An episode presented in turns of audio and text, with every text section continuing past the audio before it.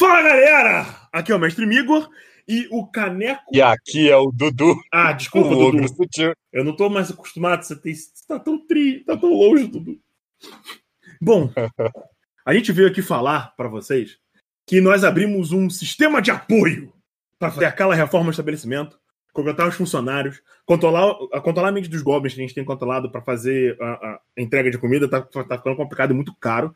A gente contratou um pianista chamado Ricardo. O graxá dele é editor. Além disso, eu acho que é isso.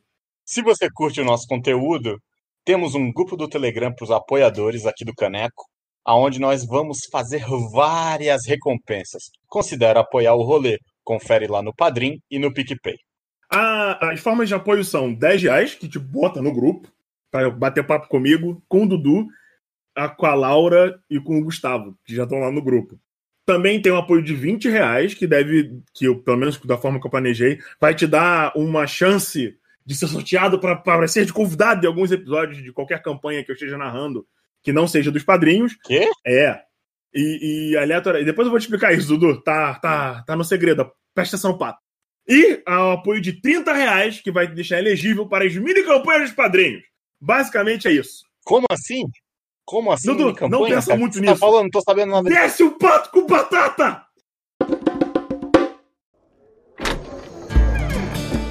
Ó, olha só quem chegou, meu consagrado! Aí, chefia, desce mais uma bebida pra essa mesa! Agora tu, meu irmão, venha cá, venha cá, não seja acanhado, guardei um lugarzinho aqui pra você, senta aqui. Pode sentar, rapaz, senta, que já tá começando o Caneco Furado. Saudações, meus consagrados! Aqui é Diego Mezencio e é assim que meu Fusca anda! É assim que ele vai parar! E ao meu lado direito, ele, o digníssimo, o magnânimo, o ogro mais sutil desse Brasilzão, meu co-host, Eduardo. Fala galera, aqui é o Eduardo Ogro Sutil. E vocês sabiam que os egípcios acreditavam que os ouriços curavam a calvície? E hoje teremos um papo furado no Caneco Furado sobre impérios caídos e política no RPG. E nessa conversa iremos fazer algumas observações históricas, mas um rápido disclaimer: não somos historiadores. Então, estamos suscetíveis a algum erro em nosso discurso. E você, meu nobre ouvinte, é mais do que bem-vindo para nos corrigir, mandando aquele recadinho maroto no nosso e-mail. Edu, anuncie o nosso e-mail. Então, meu caro ouvinte, você pode mandar o seu e-mail para ocanecofurado@gmail.com. Deu pra entender? Mais claro, impossível. E você que quer interagir conosco fora do e-mail, você pode nos encontrar no Twitter como arroba Caneco Furado, no Instagram como O Caneco Furado e no Facebook como O Caneco Furado. Ah, Edu, eu tô sentindo que tá faltando um pouco de caos, né? Hoje a gente tá muito ordeiro, né, cara? Tá muito ordeiro. É, estamos muito ordeiros. Como vocês já perceberam logo de cara, Mestre Migor não está na mesa hoje. Mas é por uma boa causa. Ele está numa aventura particular para engrandecer este cast. Na sua ausência, o levaremos em nossos corações. E não se preocupem, no próximo cast ele estará de volta. Não esqueceremos de você, Igor. Teremos você nos nossos corações. Então, Edu, bora pros e-mails.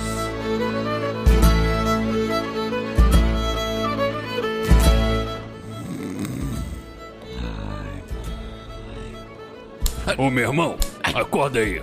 Eles vão começar a ler os recados.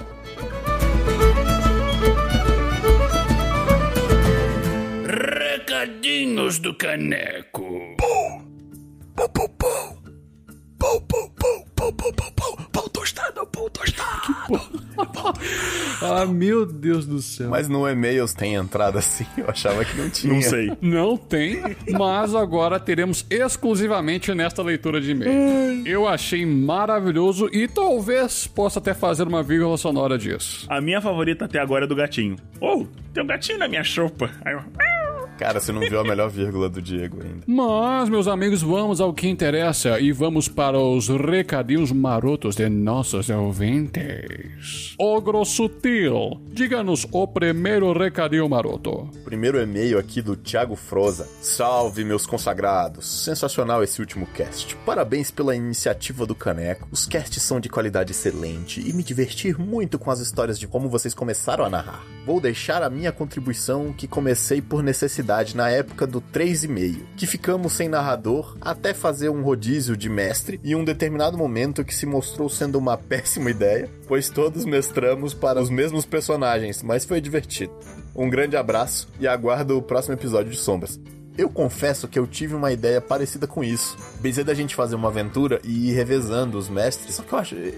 Ia ficar uma coisa muito loucura, cara. Ia ficar Ia uma ser uma loucura. parada muito discrepante, velho. Nossa, essa é muita loucura, muita loucura, porque o meu jeito, o jeito do Diego, o jeito do Dudu são completamente loucos. Uhum. Mas, cara, nem todo mundo gosta de deter o monopólio do mestre. Então, é uma prática bastante comum fazer essa circulação de mestres É. pra pessoa pelo menos ter uma chance de ser jogadora. É uma bagunça, fica uma bagunça, mas ainda assim é a forma que ela encontrou pra jogar. Mas olha só, Igão, Fala. você percebeu que o Dudu, ele é tão storyteller que em vez de falar 3.5, ele falou 3,5, cara. É. Nossa, cara, é todo mundo, não, porque eu jogava D&D, que não sei o que lá. Aí vem Eduardo, eu era o Granel. o Granelzinho, ah, lobo, sai andando, sabe? Vamos fazer uma festa fantasia. Aí o Diego vai de guerreiro, aí eu tô com uma roupinha de bárbaro, aí vem o Eduardo, entra vestido com um terno e uma cartola e fala, ué, gente, Não, não, não, não. O Dudu é malcaviano e malcaviano é lunático, cara. Exatamente. não, ele é maluco. Que nada, nossa, já sei como é que eu ia. Eu ia assim, ó, eu ia alugar um carrinho daqueles assim grande, ia botar uma camisa de força, me amarrar nela, botar uma máscara e botar a Larissa pra ir me empurrando, assim, vestido de médica, sabe? É, pode ser. Bem carnavalesco. E eu queria fazer um comentário sobre o e-mail do Thiago. Né, Aqui, um grande abraço e aguardo o próximo episódio de Sombra. Então, tá vindo. Aguardem. É, o único problema é que o segundo episódio de Sombras a gente teve algumas dificuldades técnicas, porque na época a gente ainda não tinha o planejamento e o pensamento de fazer o caneco. Então, É verdade, né? É. As coisas ficaram um pouco ruins. Mas agora, Igão, fala pra gente qual que é o próximo recadinho maroto. O e-mail que chegou de surpresa de um grande amigo meu, chamado Zeca Paslani. Ele me avisou quando já tava escrevendo o e-mail, fiquei muito feliz. Mas, veja bem, um grandíssimo olá. Essa não é a voz do Zeca, essa é a minha voz fazendo a voz do Zeca. Ah, tá. Precisei escrever um e-mail pra elogiar o trabalho incrível que vocês estão fazendo no podcast. Na verdade, ele falou vocês três. A qualidade do áudio e as edições feitas estão muito boas, além de ser muito agradável ouvir o ritmo da conversa de vocês. Preciso dar um parabéns especial também ao Diego, Muito obrigado. por controlar o ímpeto do bardo matraqueiro que vive dentro do tio Igor não é fácil. Obrigado, Zeca. Eu vou aceitar isso como elogio. Acredito que se não fossem as intervenções sutis, alguns episódios seriam o triplo do tamanho. triplo é bondade sua, meu amigo. Aham. Filho da puta. Tá bom. Sem me alongar muito, mas ainda buscando tecer uma resposta sobre o episódio 3, achei muito interessante o debate sobre maior relevância estar sobre o mestre ou o jogador. Muito filosófico. Zeca é bem assim dessas coisas de filosofia. Acredito que tenha ficado em comum acordo que a função do mestre de um RPG é a que demanda maior responsabilidade em comparação a ser um jogador. Com certeza. O trabalho do mestre começa antes e acaba depois. Me questiono, inclusive, se em algum momento termina. Não, talvez não termine. Porque ficar tendo ideias e anotando é uma tarefa sem fim. De fato. Mas não pude deixar de comparar o discurso com aquele debate de empresa sobre chefe versus líder. Não é porque uma dada função demanda mais responsabilidade que outra que acredite precisar estar no patamar acima de todos. Todos têm a mesma importância para aquilo existir. Temos aí uma resposta, a internet disse. Não, só o Zeca disse, mas continua. No fim, assumirá o papel de líder e conseguirá se manter aquele que não sentir o peso da responsabilidade. Meus amigos, concordo plenamente. Ao meu ver, sentir ou não esse peso é o que vai separar o mestre de um jogador. Perfeito. Incrível esse episódio. Parabéns mais uma vez pelo trabalho e continue com conteúdo fabuloso. Forte abraço aos três, Zeca Prasleme. Sensacional. Zeca, ele, ele chega pra multiplicar. E-mail excelente, ó. Mas uma coisa que devemos falar sobre esse e-mail e o cast passado é: nós, quando resolvemos falar sobre a função do mestre, ao invés de fazer um Forge do DM, optamos por fazer um papo furado. Porque a função é inerente ao campo subjetivo. Exato. Vem da vivência como mestre, entende? Então, quando eu fiz a pauta, achei interessante colocar a preponderância da importância de mestre e jogador. Porque sabia que isso ia gerar um. Gerar polêmica. Não, não, e que seria um papo interessante, uma discussão interessante. Afinal, essa perspectiva é fruto da nossa experiência. Verdade. Não é algo determinado, uma ciência Verdade. exata. É, sequer é uma ciência. Sim, sem falar que, tipo, quando você tem jogadores bons, porra, você pode até pegar um mestre ruim e a mesa pode ficar ótima. Não sei, não concordo muito com isso. Exato. Eu acho que dá. Eu acho assim, que não. Cara, é claro que se for um mestre assim, daqueles assim, tipo, bem zoado, dificilmente vai funcionar. Mas se for um mestre inexperiente ele pegar jogadores bons, cara, a mesa vai fluir e ele vai pegar. Aquilo vai ficar mais fácil de, de mestrar. Ó, é um debate que será interminável, porque não existe campo que determina isso ou aquilo. Não é algo exato. E no meu parecer, se você dá mais responsabilidades, dá mais funções para uma pessoa e dizer que sua relevância é equivalente a outro que possui funções a menos e responsabilidades a menos, não faz muito sentido. Mas vejam bem, não estou dizendo que o jogador não é importante. Os polos são necessários e importantes para correr a mesa, mas essas importâncias não são iguais. Eu penso sim que o mestre está em outro patamar, tem mais importância por conta de suas obrigações e funções na mesa. O jogador se atém somente ao seu personagem e obrigações de boa convivência, enquanto o mestre é o cara que faz a orientação dos jogadores, cuida da mesa, da aventura e do resto que os jogadores não cuidam. E isso para todo mundo se divertir, para todos contribuírem para aquela história. E é isso. É um tema que causa bastante discussão e gostei muito de tê-lo abordado aqui no Caneco. Mas agora abriremos um quadro muito especial. O consagrado. Tá começando as questões do magnânimo. Vamos para as questões do Magnânimo, um quadro especial que a gente abriu aqui na parte dos e-mails para o nosso Magnânimo Zoreia, o Tariso. Porque ele se dá o grandíssimo trabalho de escrever um e-mail em todos os episódios. Então a gente abriu um quadro bem especial aqui para ele. Vamos lá, vou começar a ler.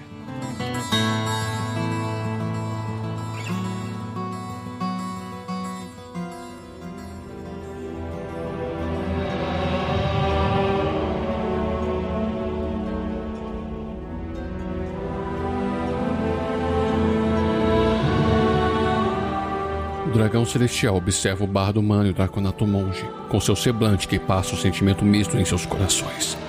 A altivez de um ser mitológico e a simplicidade de um camponês que tem muito pouco. O templo de madeira emanava o cheiro de carvalho molhado, e as flores de cerejeira flutuavam ao redor de vocês, quando o celestial lhes dirigiu a palavra. Vocês adentram buscando minha bênção. Devem deixar aquilo que lhes torna o que são. Sua principal característica. O dragão pisca com seus olhos multifacetados e sorri, apesar disso não parecer algo natural. Peçam em mim e a dos céus recairá sobre vocês. Honrem-me e a boa fortuna abençoará o seu caminho. Dito isso, senhores, as características de seus personagens, no seu cerne, o que vocês deixariam para o dragão? Pequeno adendo: aquilo que vocês entregam jamais será de vocês novamente. Por exemplo, Migor é caótico. Se entregar o seu caos, ele não poderia, conseguiria ser caótico novamente. Sendo assim, uma mudança brusca do RP. E aí, como ficam? Eita porra. Thaleson sempre chega puxando o tapete mesmo, né? Ô, Igão, você que não compareceu no- na outra leitura de e-mails, o que você daria para o dragão? Depende. Ah, opa. Que pergunta capciosa. Eita, depende. Esse dragão, ele é charmoso? Ah, eu não sei. Eu posso fazer um dragão charmoso pra você. Eita. Mas enfim, é, deixa eu ver. É porque eu não cheguei a pensar no personagem que eu utilizaria. Mas você nem criou o personagem, então vai ter que ser você. Eu? É, o que você daria para o dragão? Alguma coisa que me faz eu. É, vai ter que dar o seu caos, cara. Eu não vou dar meu caos nenhum. Vai ter que dar o seu caos. Eu não vou dar a rodelinha do caos pra ele. Eu, eu posso dar uma sugestão? Dá. Pode? O Igor podia dar a ansiedade dele. Nossa! Porra! Estou dando a minha ansiedade agora. A minha depressão também. Pode levar os dois? Pode levar os dois. A partir daqui agora, você não está mais permitido a estar ansioso e depressivo.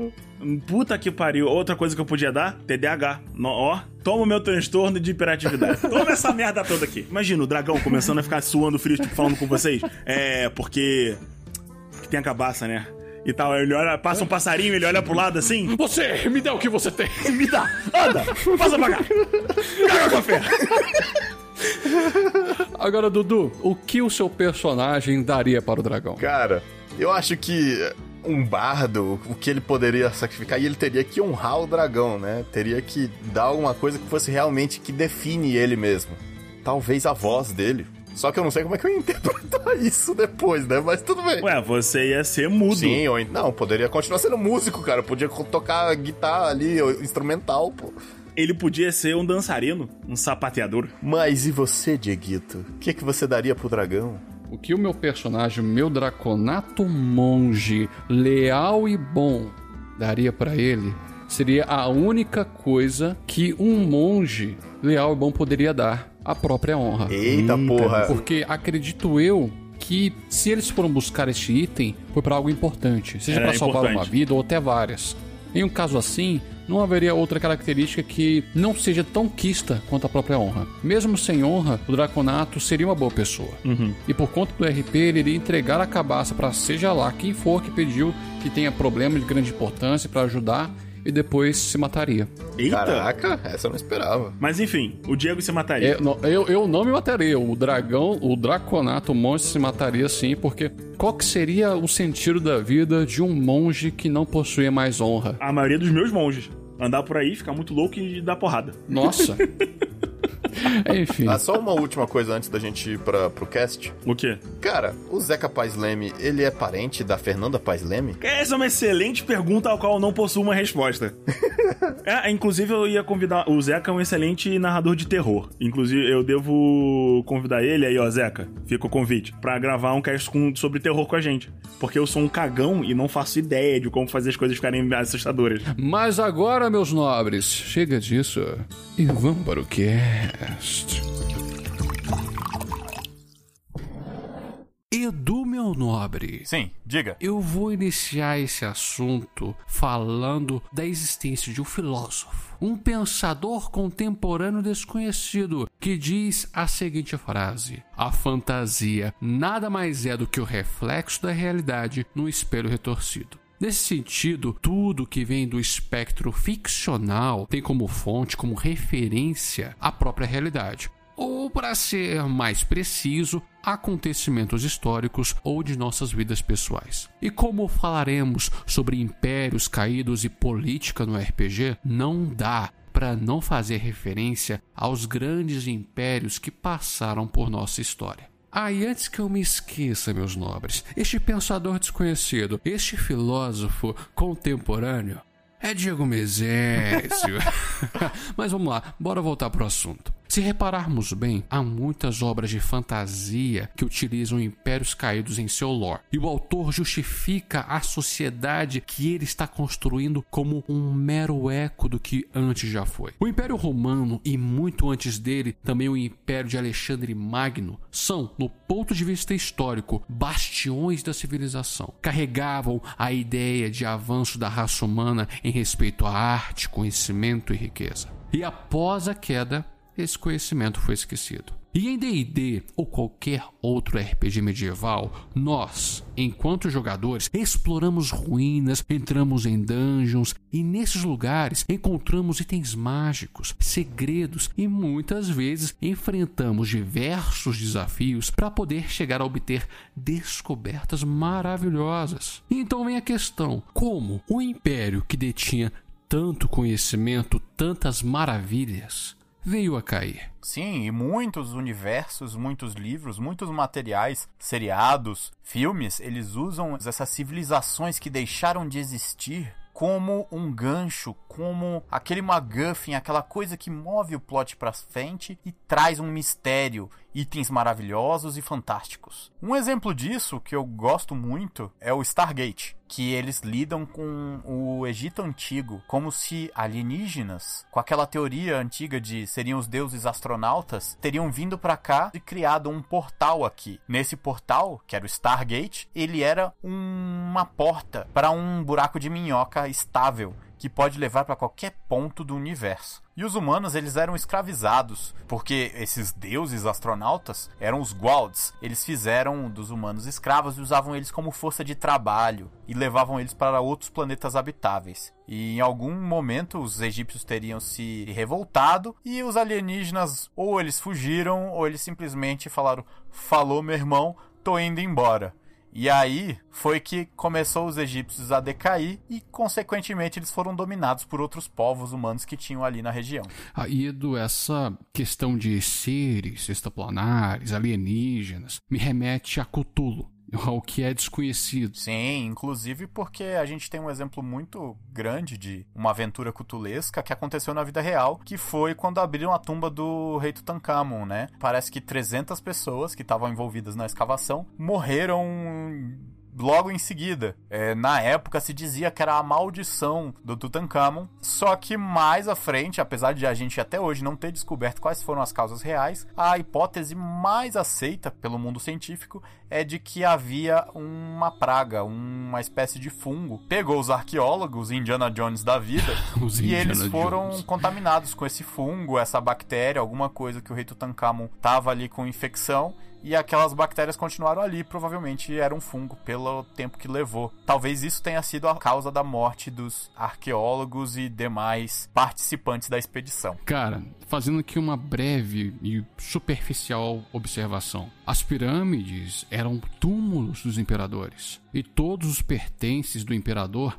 era selado com ele, inclusive pessoas vivas, servos, concubinas. E por conta disso, tem material que se decompôs há milênios. O oxigênio ali acabou e os gases ficaram enclausurados ali e sabe-se lá o que isso se tornou. Pois é, tem pirâmide aí que tem mais de 1500 anos antes de Cristo. Então são pelo menos aí 3 mil anos aí Nossa que vai ter. senhora, cara. Mas olha, eu vou aproveitar que você abordou inicialmente Stargate, até fazendo um paralelo com a fantasia, só que eu vou mudar um pouco o foco. Foi pra Polônia, para um autor danadinho chamado Andrzej Sokowski. A sua obra A Saga do Bruxo Geralt. Eu adoro a saga, eu sei que você também adora, Edu, assim como o Igor, mas infelizmente ele não tá aqui. E por que diabos estou pegando essa saga? Ao meu ver, uma das coisas mais obscuras desse universo é o próprio passado. A grande sociedade élfica que sucumbiu, que é abordado por citações entre diálogos dos personagens, enfim, não há nada concreto que poderemos considerar no livro. Os elfos, conhecidos como Ainseid, chegaram ao continente em seus navios brancos pelo além-mar num tempo que não foi mensurado. Os anões e gnomos já estavam no continente, morando na cadeia de montanhas conhecida como Mahakam. Não sabemos como era a relação dessas raças, não há informação. Porém, ocorreu um evento cataclismo chamado de A Conjunção das Esferas, onde diversas realidades se chocaram e tiveram um rumo no céu, expelindo diversas criaturas de outros mundos. E mil anos depois deste evento, os humanos chegaram. Os Ain Seid, pelo que se sabe do universo expandido, pois essa informação não está nos livros da saga, tentaram estabelecer um bom relacionamento com os humanos de outro império, né? Eles eram de um império chamado Vosgor, que foi destruído pelo cataclismo. E no universo expandido é falado que os Sedai ensinaram a magia para as crianças que eram conhecidas como Fonte, as crianças que tinham uma sensibilidade à magia. Isso foi em Lochmuin. E se embasarmos unicamente nos livros da saga, não encontramos nenhum motivo concreto para que os humanos entrassem em guerra contra os elfos. Ah, mas esses elfos também, eles não eram aquele pessoalzinho elfo gente boa ali do Tolkien. Eles eram um pouquinho mais hardcore.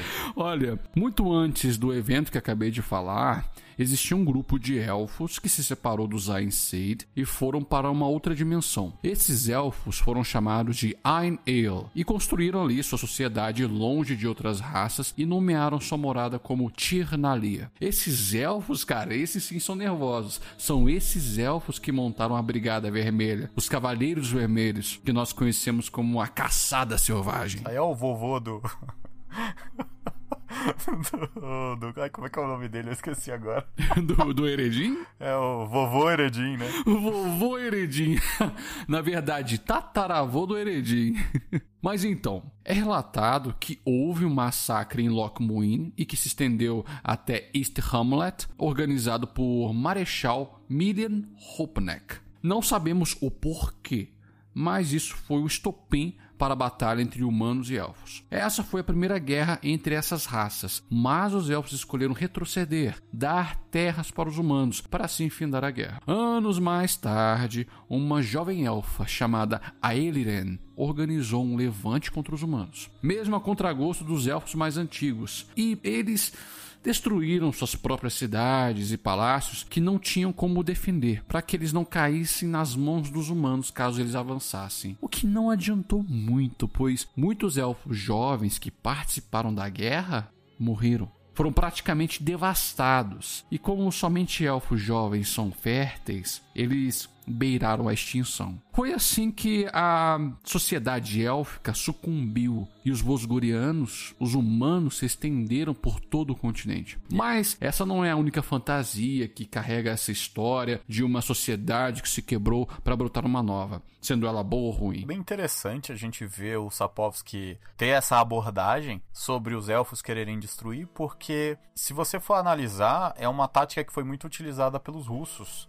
Os russos na Segunda Guerra, na verdade em todas as guerras, eles usaram essa mesma tática de que quando o exército inimigo tá chegando, eles destroem as cidades, destroem as colheitas, destroem tudo, e assim o exército não tem o que tomar.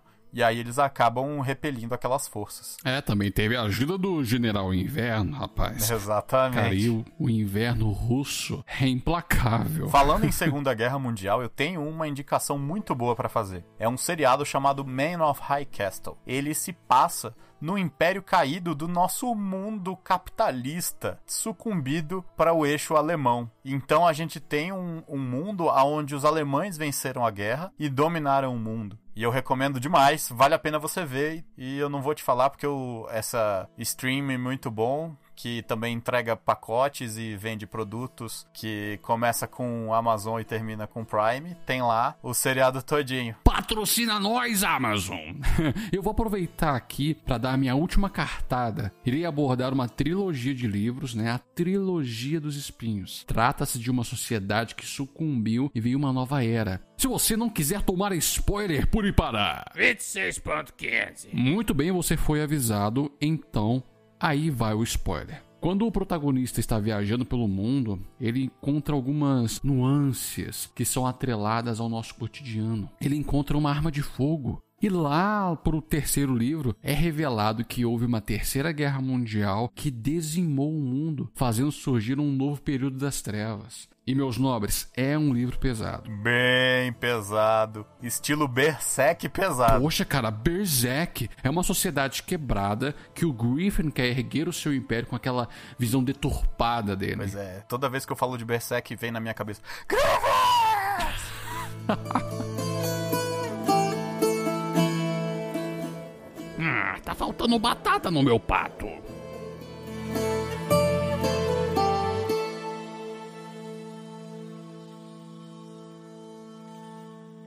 Mas falando em impérios caídos, não existe estrutura na arquitetura mais difícil de cair do que a inventada pela arquitetura egípcia, a pirâmide. E no Antigo Egito, que foi uma civilização do Antigo Oriente, próximo ali do norte da África, ela se concentrava ao longo do rio Nilo. E eles tinham fronteiras entre duas partes de água e duas partes de deserto. De um lado estava o mar Mediterrâneo ao norte, do outro lado você tinha o rio Nilo ao sul, no lado oeste você tinha o deserto da Líbia e do lado oriental tinha o deserto africano. E eles utilizavam e dominavam muitas tecnologias, considerando que era um, uma sociedade que surgiu há mais de 3 mil anos antes de Cristo e atingiu seu ápice em 1500 a 1000 antes de Cristo, eles eram extremamente avançados, eram uma capital cosmopolita com gente de todos os cantos do mundo convergindo, trocando informação. Eles tinham muitas estruturas que a gente tem hoje. Por exemplo, uma coisa interessante era que apesar de terem direitos é um pouco mais complicados e menos direitos,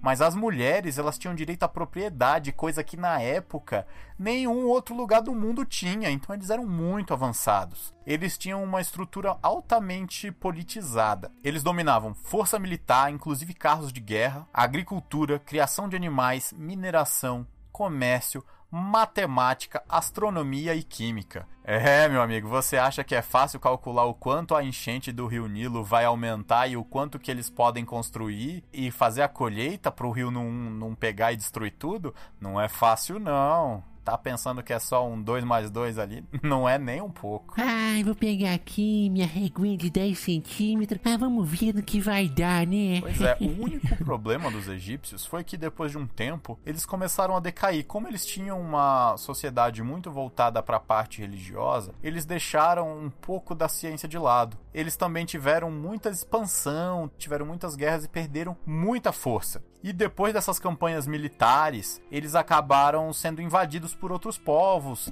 e até culminar com a invasão dos persas, que dominaram eles por muito tempo. E depois dos persas, eles acabaram sendo derrotados pelos romanos. E aí foi que os romanos instituíram a última faraó, a Cleópatra, que veio a falecer depois da Batalha de Alexandria e acabou com o Império Egípcio há 30 anos antes de Cristo. Ataque de oportunidade, Edu. Eu vou acrescer aqui o seu discurso adicionando um personagem histórico que foi a causa da queda do Império Persa.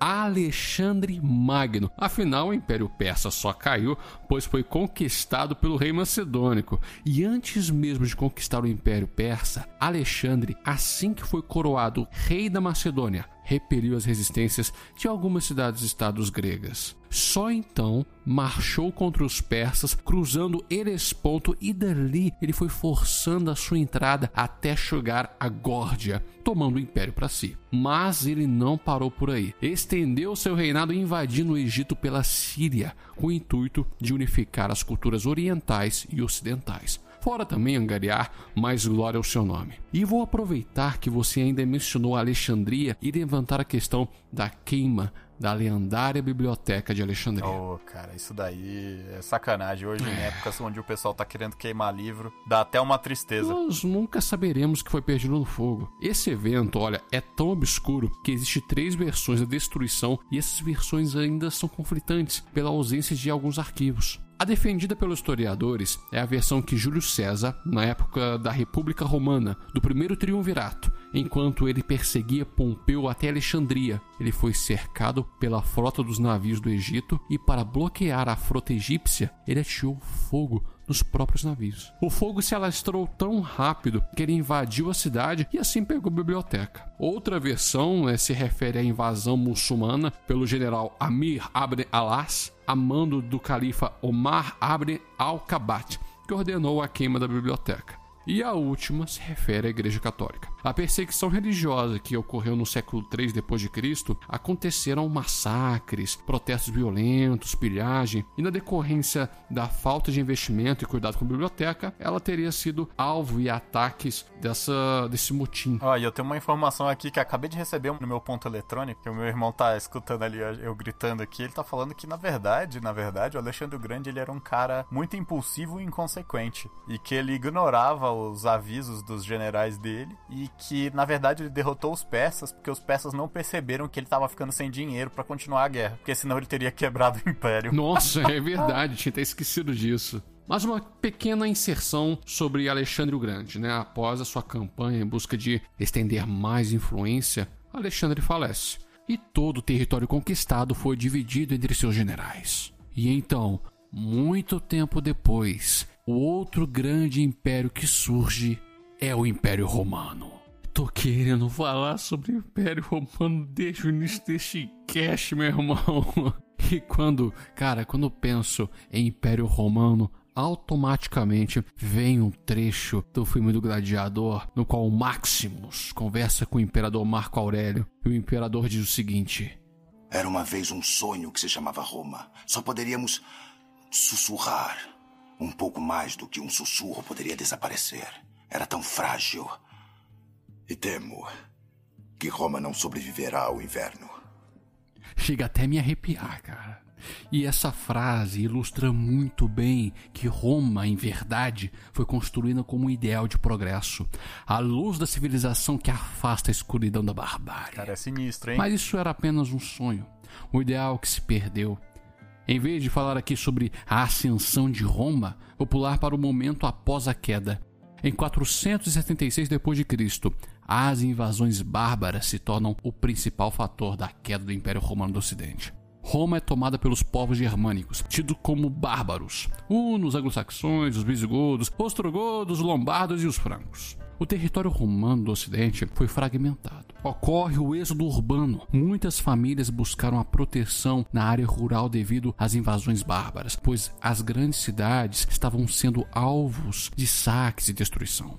E com isso, inicia a era medieval, a criação dos feudos, o embrião do sistema que hoje nós conhecemos como feudalismo. E então, a Idade das Trevas. Ô, louco, lembrei agora do ensino médio. Isso aí eu lembro. Feudalismo eu lembro. Você não tinha matado essa aula, né? Dormindo, mas estava. E Edu, esse período é chamado de Idade das Trevas por existir pouquíssimos documentos que relatam alguns eventos. Olha, as ocorrências atrozes que dizem respeito à Inquisição são do século XII. A queda do Império Romano do Ocidente ocorreu no século V. São aproximadamente aí sete séculos de muitas lacunas históricas e ainda se estendem até o início da Renascença com a queda do Império Bizantino, que na verdade é o Império Romano do Oriente que se findou com a tomada de Constantinopla né, pelos otomanos no século XV. Mas a ideia que Roma representava ainda permanecia em relação a direitos de cidadão civilizado. Né? O berço do nosso ordenamento, dos nossos direitos, é de Roma. Quer acrescentar alguma coisa, Edu? Quero, nossa, ainda bem que você sentiu que eu queria falar. Porque o advogado dentro de mim tava falando assim: você sabia que até hoje se chama vara, a vara do juiz, porque na época de Roma, o juiz tinha mesmo uma vara. E você entrava na vara porque o juiz passava a pena e dava varada nas pessoas. Não, pior que é verdade, cara. História do direito, Sim, pessoal. Mas olha, veja, uma breve colocação. O ordenamento jurídico brasileiro tem como fundamento o direito romano-germânico. Muitos senhores feudais pegaram a base do direito romano, pegaram a vara e misturaram com seus próprios costumes. Então nasce aí o direito costumeiro, né, o direito constitucionário. E por que estou dizendo isso? Porque desses direitos costumeiros, a política é influenciada. É, Ficaram sabendo? Um cavalo entrou no Senado. Como assim ele entrou no Senado? É, ele se tornou senador. Mas isso é um absurdo! Virou um zoológico aquilo agora. Mas então, Diego, me fala agora do que interessa. Como que eu coloco isso no RPG? Como é que eu trago política, impérios caídos, tudo isso pra implementar na minha sessão? Oh, céus! Chegou o momento, o fatídico momento que devemos falar sobre política. E a política é um objeto de várias facetas. E essas facetas são sistemas governamentais. Eu digo isso pois política não se diferencia. Ela é usada de forma diferente. É uma ferramenta para a gestão do Estado. E o sistema de governo nada mais é do que a organização, a estruturação do poder estatal. E em D&D, no livro do mestre, você encontra diversos sistemas governamentais para aderir à sua campanha, seja magocracia, cleptocracia, gerontocracia, confederações e até mesmo o próprio feudalismo. Mas em respeito à nossa história, né, na história da Idade Média, na região europeia, que é predominantemente o feudalismo, vou usá-lo como base. O sistema feudal só veio a ter a sua quebra no século XI, vindo a sua crise, e então a instauração do sistema capitalista, que teve só sua completa desenvoltura no século XVIII. Mas enfim, vamos nos ater ao. Uma coisa, só, só um adendo assim que eu acho impressionante. Você sabia que na época do feudalismo foi quando começou a globalização? É, mas se repararmos bem, Edu, na verdade foi Alexandre Magno quem tentou implantar a globalização. Afinal, é. ele queria misturar as culturas orientais e ocidentais. Só que os gregos chegaram lá e falaram: Caraca, meu irmão, o Magnão aí tá misturando com os egípcios, trazendo Deus de cabeça de lobo, crocodilo, tem até gato no meio. Aí, ó. Zeus não vai gostar disso não, hein? Ele vai descer do Olimpo soltando um raio e vai querer comer nossos orifícios. Aí com, com Zeus não tinha brincadeira, não. Ele não podia ver um buraco. E suspeitas que Alexandre Magno foi assassinado, assim como seu pai. Porém, não se tem documentos que demonstrem isso, né? Trata-se de especulação histórica. Pam, pam, pam. Enfim, mas vamos voltar então a falar sobre o feudalismo. O cerne desse sistema, né, o que ele buscava de fato, era a autossuficiência do Estado. E isso refletia na sua economia, mas era uma economia de subsistência e ainda era fechada. A mercancia era feita de forma interna e a troca comercial era realizada através de escambo muitas das vezes. Afinal, se eles procuravam a proteção do senhor feudal, eles teriam que trabalhar para ele e ainda pagar as tributações dos lucros de seus serviços. E era uma tributação safada. É porque você tem que ver que tributação, agora eu não aguentei, eu tive que falar também. Porque tributação é aquela coisa assim. Tributar, como diria o meu professor, é a arte de sangrar um bicho sem matá-lo. E a tributação nessa época, o cara levava isso aos extremos. É, parece até com um país que tem hoje em dia aí, que a tributação também é bastante elevada, chamado Brasil. O cara tributava era mais de 60, 70% do que o cara produzia. E aí era bem complicado você sobreviver com um terço do que você produz quando você tem. Pra passar o inverno, rapaz, aí o negócio é complicado. E isso é tributação inferida pelo Estado. Ainda há tributação feita pela igreja. Poxa, a mão morta, cara. A família pagava imposto depois do patriarca morrer. Olha, e não é à toa que o sistema feudal caiu, cara. Não conseguia mais se sustentar, pois o dinheiro não estava mais fluindo. Só vinha despesa e desgraça, igual vida de universitário. e mais, como é sabido, a igreja que determinava sobre as relações sociais do feudalismo, atribuindo tudo à determinação divina. Se você pisou na merda, escorregou e caiu de cara no cu do bode, foi porque Deus quis principalmente a hierarquia do poder político. Se você é um nobre, é porque Deus te consagrou como um. E se você é um pobre ferrado, contenta-se. É a vontade divina e se reclamar você está indo contra a palavra do Senhor e deve ser excomungado. E fique feliz que quando você morrer, talvez você vá pro céu e tenha um pouquinho de descanso. Então agora, trabalha, chibata. Pá, chibata. E daí vem as instituições políticas, né? A suzerania e vassalagem. O clero era uma entidade à parte que exercia certa influência. É um sistema de relação direta. A relação é única entre essas duas partes. A investidura, né, como era chamado a posse de terra, era feita pelo suzerano ao conceder um pedaço do feudo para o seu vassalo. Existia também a subenfeudação. Cara, que nome esquisito. É, você alugava, fazia lá um Airbnb lá da sua terra pro outro cara vir, produzir ali, você pega, aluga para ele, ele te paga, você paga o seu feudal, que é o dono da terra de verdade.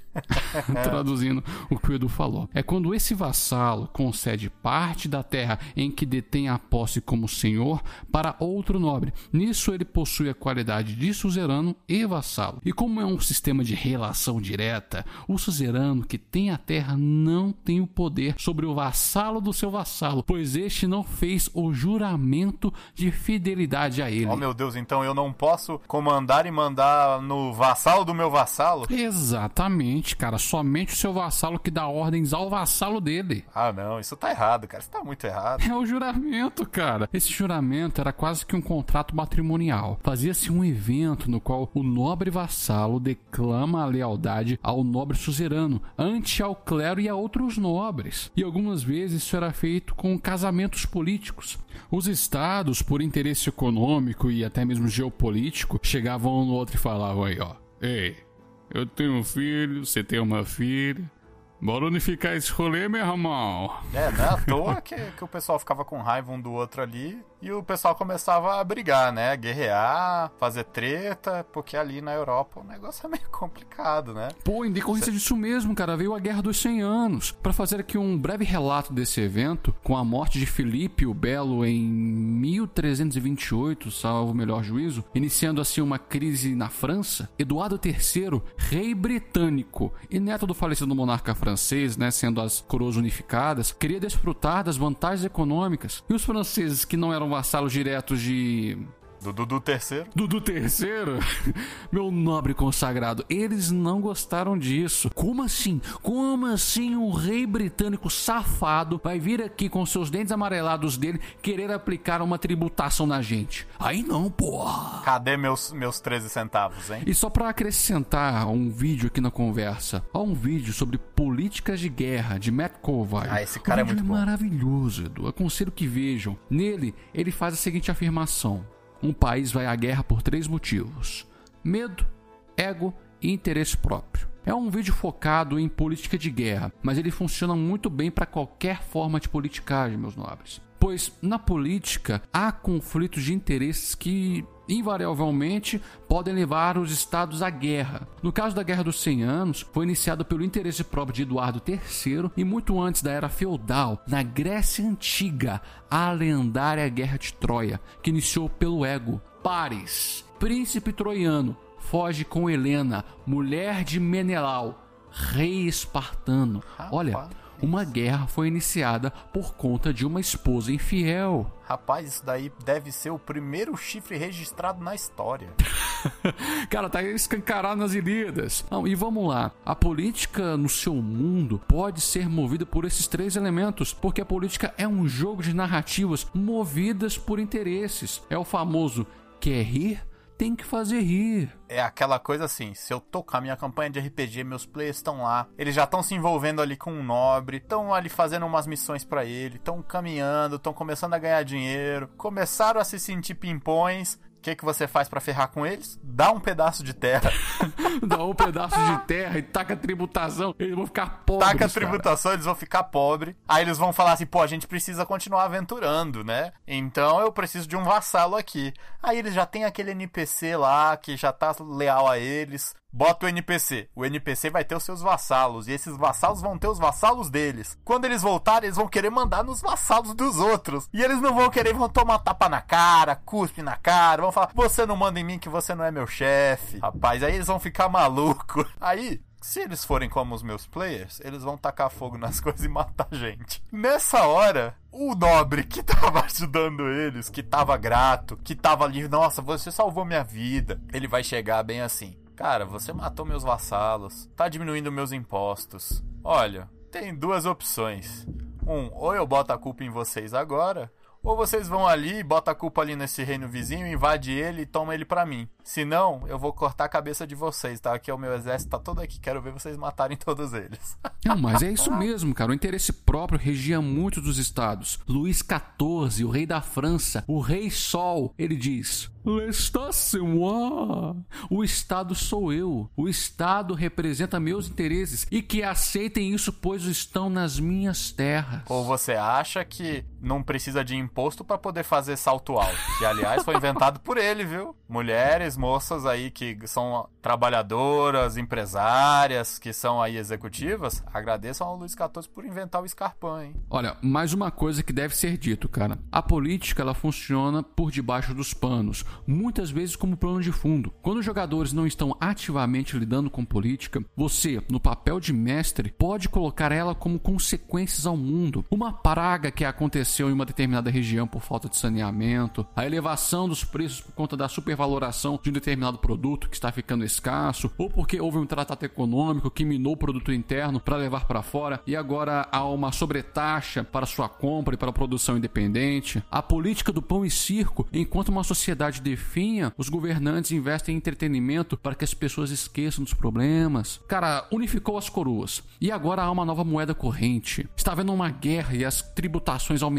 pelos custos do conflito. Homens estão sendo retirados de suas casas para guerrear e são homens de qualquer idade. Garotos de no mínimo 10 anos pegando em elmos e escudos e indo para a guerra lutar pelo nome da sua pátria. Ô louco, moleque nem tinha parado de fazer xixi na cama ainda. E aí a deserção comia a torta e direito, e quando desertavam perdiam direitos de cidadão, o que restava era a criminalidade. Então, Diego, se eu for pegar lá, tiver com o meu mundinho ali, com os meus players, e eles estão lá, tem um dragão no meio da floresta lá, um dragão verde. E aí, de repente, por um acaso, o feiticeiro, o mago, resolve resolver tudo com uma bola de fogo no meio da floresta.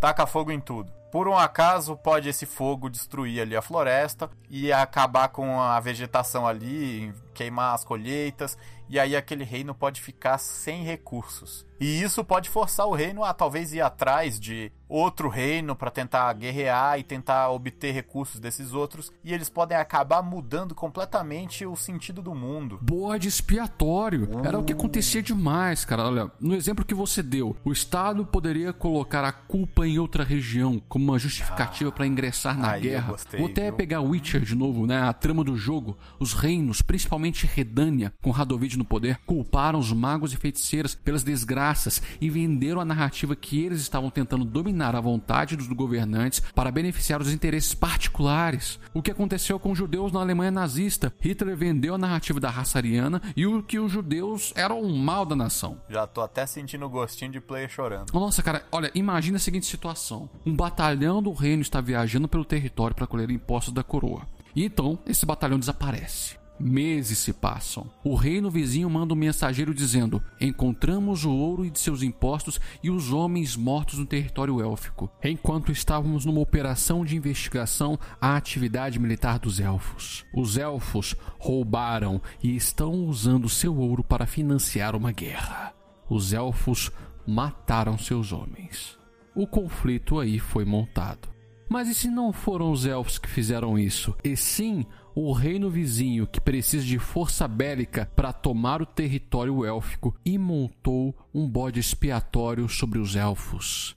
É, isso é política, cara. Diego, então já que a gente tá falando de impérios caídos, pra gente poder dar aquele gancho, aquele borogodó, aquele saboafé, aquele tutu na história, a gente precisa ter uma pergunta, a gente tem que ter aquele negócio que instiga, aquele cheirinho lá do pica-pau que vem com o dedinho chamando. Qual seria o mistério? Qual é o segredo desse império caído? O que mais? Eu acho que talvez isso seja a pergunta que a gente precisa responder para poder criar algo interessante pros players. Ah, Edu, essa pergunta é para os mestres de plantão. Que tal você, nobre ouvinte, responder essa pergunta pra gente? Qual é o segredo que foi perdido com o tempo e que contribuiu com a queda do antigo império em seu RPG?